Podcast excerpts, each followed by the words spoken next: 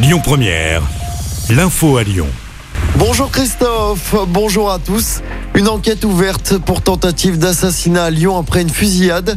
Les faits se sont déroulés tôt hier matin.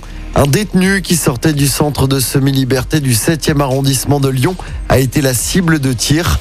La victime a été grièvement blessée, mais ses jours ne sont plus en danger. Le procès aujourd'hui à Lyon de deux policiers. Ils sont soupçonnés d'avoir frappé un jeune homme en marge d'une manifestation contre la réforme des retraites. C'était en décembre 2019 sur la place Bellecour. L'audience, initialement prévue en décembre 2020, avait été renvoyée à deux reprises. La surveillance par hélicoptère d'une manifestation à Lyon le 20 mars 2021 était illégale.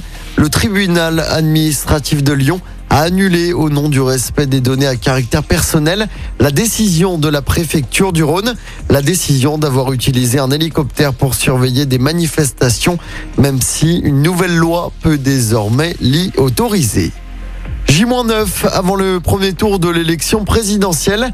Nathalie Arthaud, la candidate lutte ouvrière, est aujourd'hui en meeting dans l'agglomération lyonnaise. Elle sera à la salle Joliot-Curie de Vénissieux à partir de 19h. Le communiste Fabien Roussel sera quant à lui en meeting demain au double mixte de Villeurbanne. Ce sera à partir de 15h. Et puis, bonne nouvelle hein, pour le portefeuille des automobilistes. L'aide gouvernementale de 18 centimes par litre de carburant entre en vigueur à partir d'aujourd'hui. Elle s'applique au moins jusqu'au 31 juillet. On passe au sport en football. L'OL féminin rejoint le PSG en demi-finale de la Ligue des Champions. Hier soir, les Lyonnaises ont renversé la tendance en quart de finale retour contre la Juventus Turin. Battu à l'aller 2-1 en Italie, les filles de l'OL ont gagné 3 buts à 1 hier soir au Groupama Stadium. La demi-finale aller contre Paris se jouera le 23 ou le 24 avril.